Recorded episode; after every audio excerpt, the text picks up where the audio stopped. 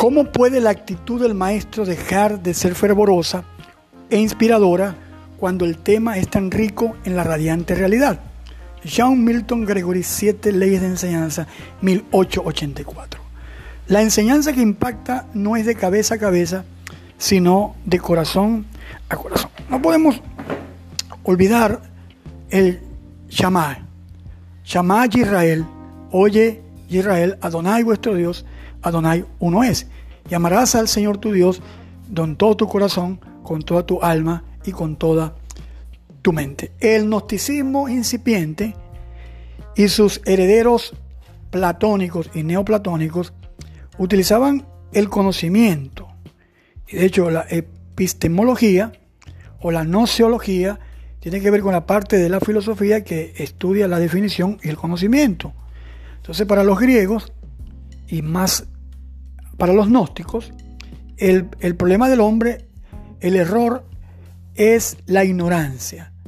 Eh, en el templo de Zeus había una inscripción que decía en la entrada, conócete a ti mismo. Entonces, de ahí viene la expresión eh, que tiene que ver con el conocimiento.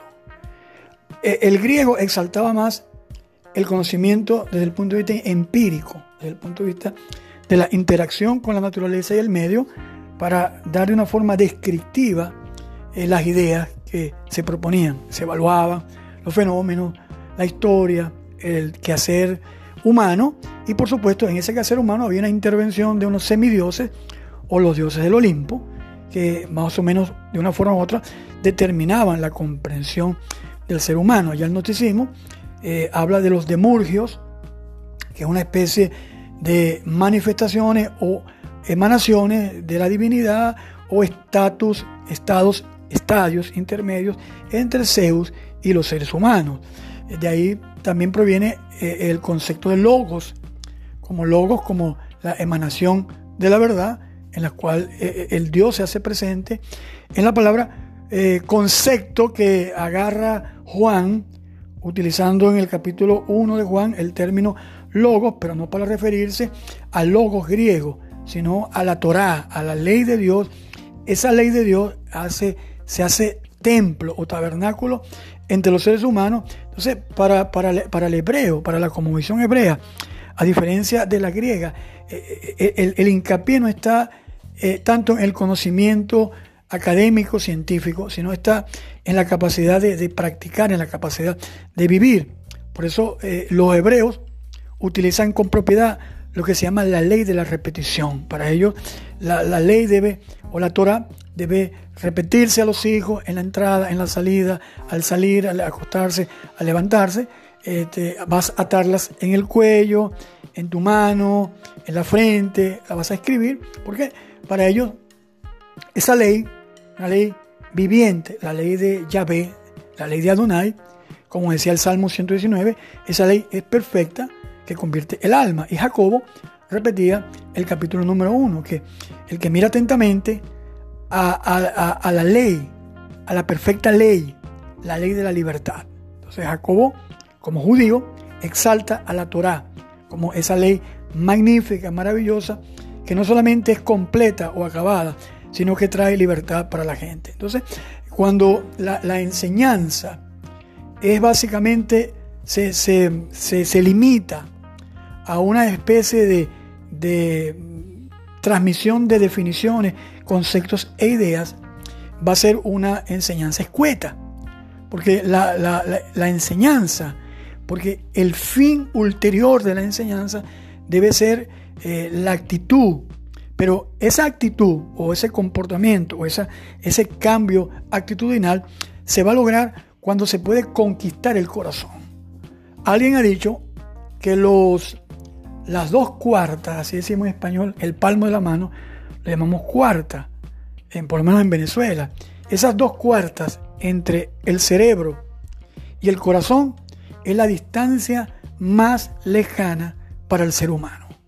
Entonces, cuando el maestro solamente limita el proceso de enseñanza, aprendizaje, a la mera eh, repetición de ideas, al, al, mero de conceptos, entonces vamos a estar este, distanciados del proceso o de la naturaleza esencial de la enseñanza, que no es más que la captación del corazón humano.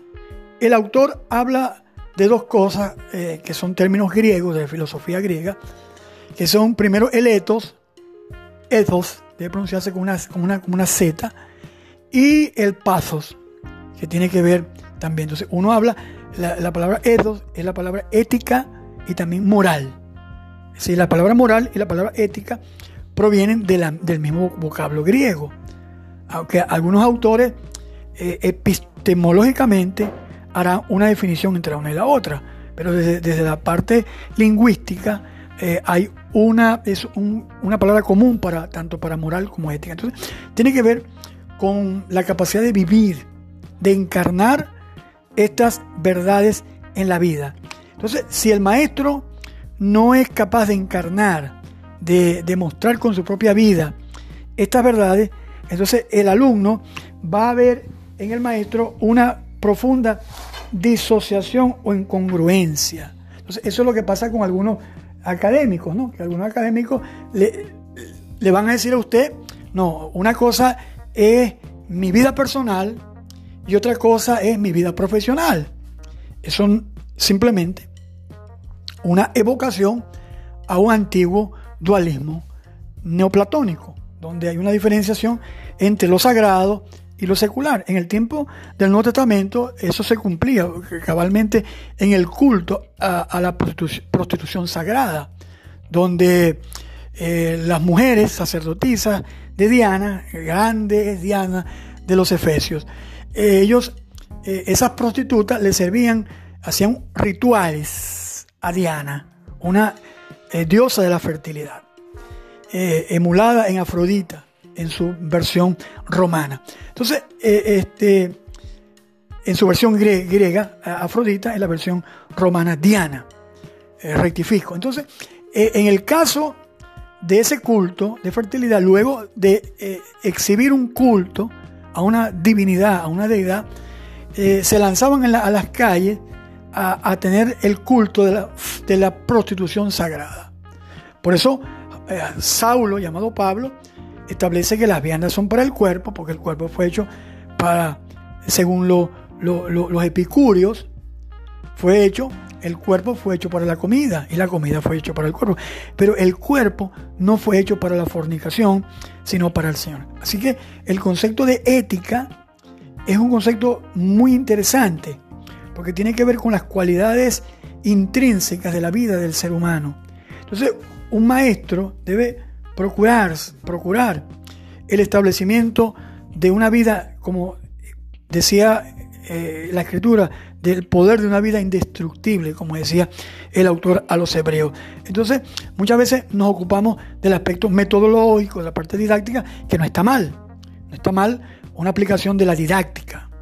Y es importante que a veces confundimos didáctica con pedagogía. Didáctica tiene que ver con la, con la metodología, con la práctica, con los principios que utilizamos para el desarrollo del proceso enseñanza-aprendizaje.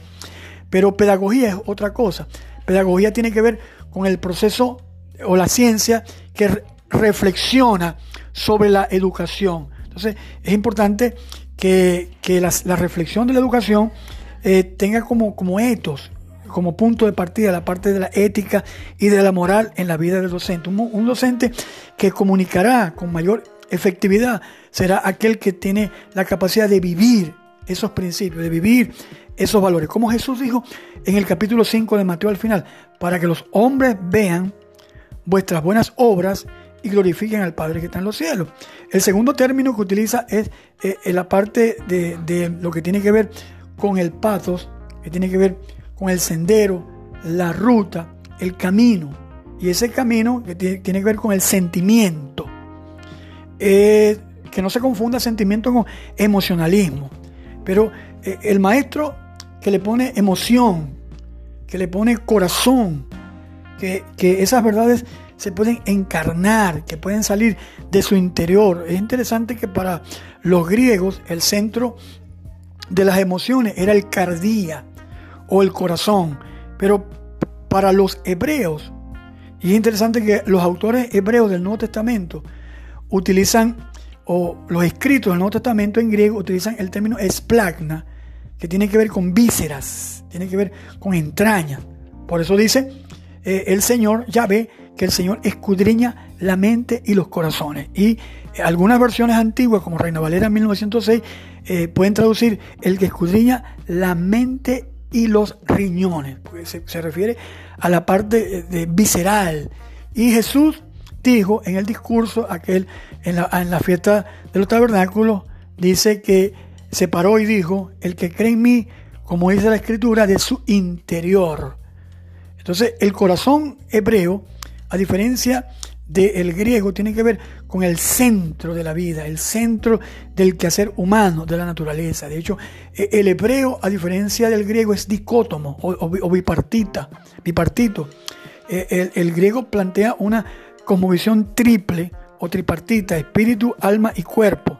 En cambio, el hebreo plantea una visión eh, dualista, o no dualista, este, habla de la dicotomía, hablando de eh, el nefesh, el ruach y, el, cuerpo.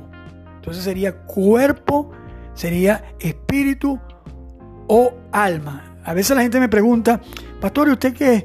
Eh, tripartito, dicótomo, tricótomo. Yo digo, entonces yo utilizo una argucia, una, una, habilidad. Yo digo, yo, creo en el, cuerpo, alma y o espíritu. Y listo, resuelto el problema para no entrar en complejidad. Pero volviendo al caso, lo que se pretende es que esa enseñanza sea interiorizada, vivida, practicada, creída en la mente y, y sentida en el corazón cuando esa enseñanza afecta nuestra existencia, trastoca nuestras estructuras y nos da eh, la fortaleza para seguir adelante. Esa, ese maestro de, que puede desarrollar esa capacidad de comprender, de estimar, de tener misericordia, amor, pasión, y que puede entender perfectamente que el alumno está en un proceso de perfeccionamiento.